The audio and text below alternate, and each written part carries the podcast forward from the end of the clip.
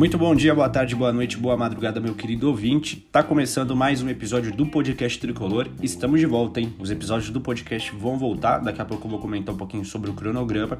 Mas estamos de volta. Hoje é dia 3 de 10 de 2022, dois dias após a final da Copa Sul-Americana, na qual o São Paulo ficou com vice-campeonato após perder por 2 a 0 o jogo contra o Independente Del Valle do Equador. Da gente tratar sobre os assuntos de hoje, já vou pedir para vocês deixarem um like aqui nesse episódio, seguirem também na plataforma na qual você escuta e também segue a gente lá no Instagram, na página do Instagram, arroba podcast tricolor. A gente vai deixar vocês informados sobre os próximos episódios, que vão ser episódios de pós-jogo, tá? Então assim que o árbitro apitar o final do jogo, você pode esperar o nosso podcast comentando sobre a partida, trazendo estatísticas e tudo mais, e também falando sobre algumas notícias relevantes da semana em relação ao São Paulo. Vamos começar falando então sobre o assunto desse episódio, que é o vice-campeonato da Copa Sul-Americana, que o São Paulo conseguiu no dia 1 de outubro, né? No sábado, o São Paulo enfrentou o Independente Del Valle, um modesto time do Equador, que na verdade vem se destacando ano após ano de um projeto esportivo que fez o time ser bicampeão nos últimos quatro anos, né? Bicampeão da Copa Sul-Americana, inclusive chegou na final de Libertadores em 2016. É um time muito bem organizado, com um técnico jovem, que colocou o São Paulo de Rogério Ceni na roda no jogo da final da Copa Sul-Americana. O sentimento que fica para o torcedor São Paulino é claro que é o sentimento de vergonha por tudo que foi apresentado pelo time é, na final. Eu acho que o melhor momento para o São Paulo jogar uma final era o momento que teve no sábado, né? Porque tinha tido um alívio já no Campeonato Brasileiro depois de ganhar por 4 a 0 do Havaí jogando em casa. Não foi para a Argentina sem pressão nenhuma porque se, por exemplo, perde para o Havaí no Morumbi, a pressão em cima dos jogadores seriam muito maiores. Ia para disputar uma final com muito risco no Campeonato Brasileiro. Não que ainda não tenha, né?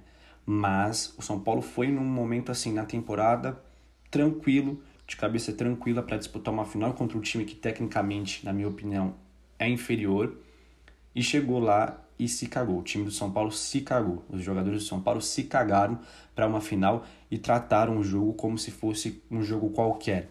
Né? A gente não viu em nenhum momento o time do São Paulo demonstrar uma vontade, demonstrar ser um time aguerrido, pelo menos.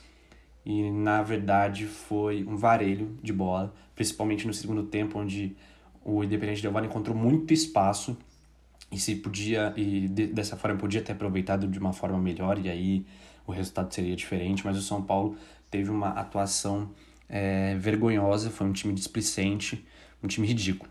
E aí, depois do jogo, a gente teve né, o presidente blogueiro, como o Barulho, por exemplo, gosta de chamar, e a torcida do São Paulo também chama, que foi o Júlio, o Júlio Casares, que chegou a postar um vídeo na, na página oficial de São Paulo, pedindo desculpas, né, porque muita gente fala que ele só aparece na fase boa, e aí ele decidiu gravar um vídeo pedindo desculpas, só que na verdade ele fez esse vídeo mais para se aparecer, porque eu acho que é isso que ele gosta mais de fazer.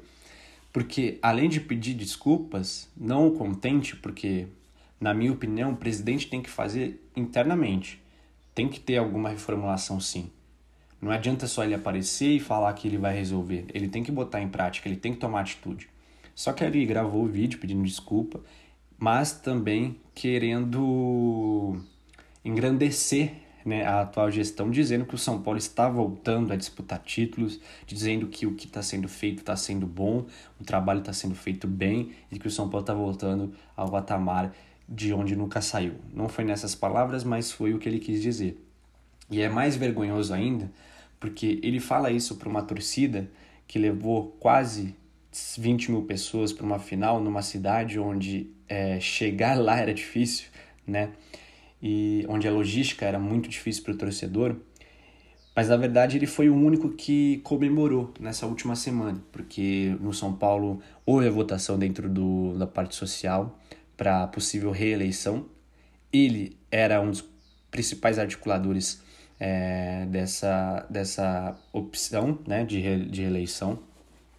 E acabou que foi votado e a reeleição foi aceita. E ele como é o presidente do São Paulo, já pensando no próximo mandato, ficou super feliz. Tem vídeo dele dançando, tem vídeo dele cantando, o hino do São Paulo, é vergonhoso. O que fazem dentro do São Paulo é vergonhoso. Não adianta a gente só é, colocar as culpas em quem joga. É óbvio, a parcela de culpa é dos caras, mas quem contratou os caras são as direções, são os presidentes. E desde a última vez que o São Paulo foi campeão lá em 2012, se a gente for pegar os nomes dos presidentes do São Paulo, é uma vergonha atrás da outra. E o Júlio Casares não é diferente. É um cara que pensa em si próprio e não pensa no clube e quer passar uma imagem de que o São Paulo está sendo reformulado.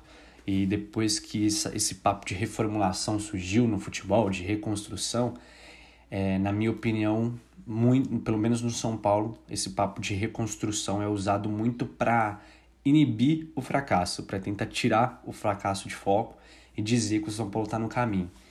Tudo bem, o São Paulo disputou duas finais esse ano, chegou a uma semifinal de Copa do Brasil, mas o que, que foi de bom na final do Campeonato Paulista? A gente estava vencendo o jogo por 3 a 1 no jogo da ida. No jogo da volta, o São Paulo fez o quê? Foi um time apático novamente, foi um time sem brilho, foi um time sem vontade, um time sem vergonha, se cagou no Allianz e tomou 4 a 0 uma virada histórica, vai ficar na história. O São Paulo tomou 4 a 0 com uma vantagem de 3 a 1 do primeiro jogo e perdeu um título de Campeonato Paulista.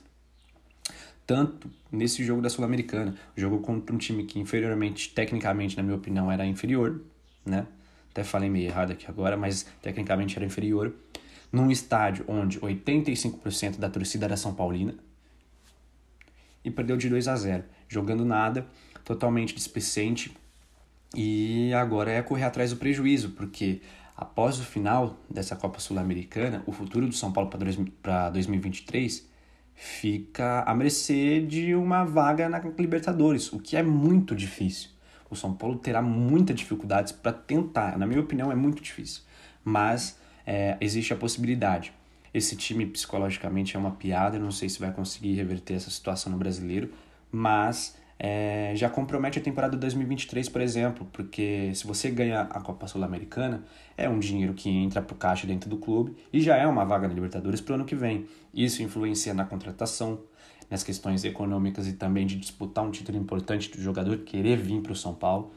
E agora o São Paulo vai ter que correr atrás de uma classificação dentro do Campeonato Brasileiro para poder se classificar para uma vaga na pré-Libertadores e na Libertadores o que é muito ruim porque já compromete uma temporada do ano que vem, que pode ser uma temporada sem brilho nenhum. Pode ser uma temporada no qual o São Paulo às vezes não joga nem a Sul-Americana. Então, os momentos, os próximos momentos do São Paulo vão ser decididos nas rodadas do Brasileiro. O São Paulo agora tem um jogo contra o América Mineiro, depois um jogo contra o Palmeiras e o Botafogo, ou vice-versa. E as coisas tendem a se complicar. E é o que eu falei, acaba é, comprometendo a próxima temporada que a gente pode, nós torcedores São Paulinos, mais uma vez podemos ficar sem jogar uma Libertadores ou sem chegar forte em nenhuma das competições, porque a gente precisa contratar e ainda tem jogadores que vão sair, precisam recompor é, certas posições e a coisa vai ficando, vai se desenhando para ficar uma coisa ainda mais difícil para o São Paulo. Agora eu acho que também é... agora uma coisa que fica muito na minha cabeça é a questão da cobrança. Depois do jogo lá do, da final, é, a gente viu uma certa cobrança em relação ao Casares, algo que eu não via há um certo tempo em arquibancadas e etc. E eu acho que isso também tem que ser levado para as arquibancadas do Morumbi, porque essa direção ela merece ouvir e merece ser cobrada. E é, eu espero que a torcida do São Paulo faça essa cobrança, porque a gestão é uma gestão totalmente duvidosa, e na verdade merece sim é, ter essa repressão, merece ter essa cobrança porque faz parte, né? Eles são é, os comandantes do, da instituição e eles precisam fazer coisas em pró da instituição e não pró de si mesmo, como por exemplo essa questão de, de reeleição para mim que é ridículo um presidente que está exercendo o mandato dele já pensar no próximo para mim é uma atitude de má fé tremenda, não só com o clube, mas também com os mais de 20 milhões de torcedores do São Paulo que acompanham. É vergonhoso. O futuro do São Paulo é incerto. A gente acaba tendo resquícios de, de esperança, né? Quando o time chega a uma final de Paulista, quando o time vence um Paulistão, quando o time acaba virando é, o primeiro turno do brasileiro como líder. A gente tem esses resquícios de, de mudança, mas no final a coisa se encaminha sempre para a mesma coisa que a coisa de, de derrota, que é aquele ar de, de time fracassado, que nos últimos tempos acaba imperando dentro da instituição São Paulo Futebol Clube e faz com que o time vai se apequenando cada vez mais e as expectativas sempre vão diminuindo. E aí, como eu disse, a próxima temporada agora ela tá muito em risco porque provavelmente a gente vai ficar sem uma vaga na Libertadores. Vou pedindo desculpas aí para você que está assistindo por, por alguns erros de palavras aí. Faz muito tempo que eu não gravo podcast, mas estou muito feliz de voltar com esse projeto. Espero que você também que está escutando goste disso. E daqui para frente vai sair muito mais episódios ainda, então não esquece de seguir a gente lá. Agora eu vou dar algumas informações sobre os próximos jogos do São Paulo, tá? O São Paulo que está na 13ª posição do Campeonato Brasileiro com 37 pontos, 7 a mais que o Cuiabá, que é o primeiro time que começa a zona de rebaixamento na 17ª posição, e está empatado no número de pontos com o Goiás, o Santos, o Botafogo e o Fortaleza, de nas ordens consecutivas, né? o Goiás em 12 o Santos, o Santos em 11 o Botafogo em décimo e o Fortaleza em nono. E o próximo adversário do São Paulo vai ser o América Mineiro. O São Paulo vai jogar contra o América Mineiro fora de casa, lá em BH, na quinta-feira, nessa quinta-feira, às 8 horas. E o América Mineiro que ocupa justamente a oitava posição com 42 pontos, é, 5 a mais que o São Paulo. Bom, chegamos ao fim desse episódio. Espero que você que escutou tenha gostado. Se você concorda com o que eu falei ou não, deixe nos comentários. Esse episódio vai estar disponível lá no IGTV, no Instagram. Então, comenta lá, dá a sua opinião, dá o seu ponto de vista para a gente poder debater. E não se esqueça também de seguir é, o nosso podcast na plataforma que você está escutando e segue também o Instagram, arroba. Lá a gente vai deixar vocês informados sobre os próximos episódios, lembrando que os episódios vão ser sempre após os jogos do São Paulo, para a gente comentar sobre o jogo, trazer estatística e falar também sobre as notícias mais relevantes. Forte abraço para você que escutou até aqui e tchau!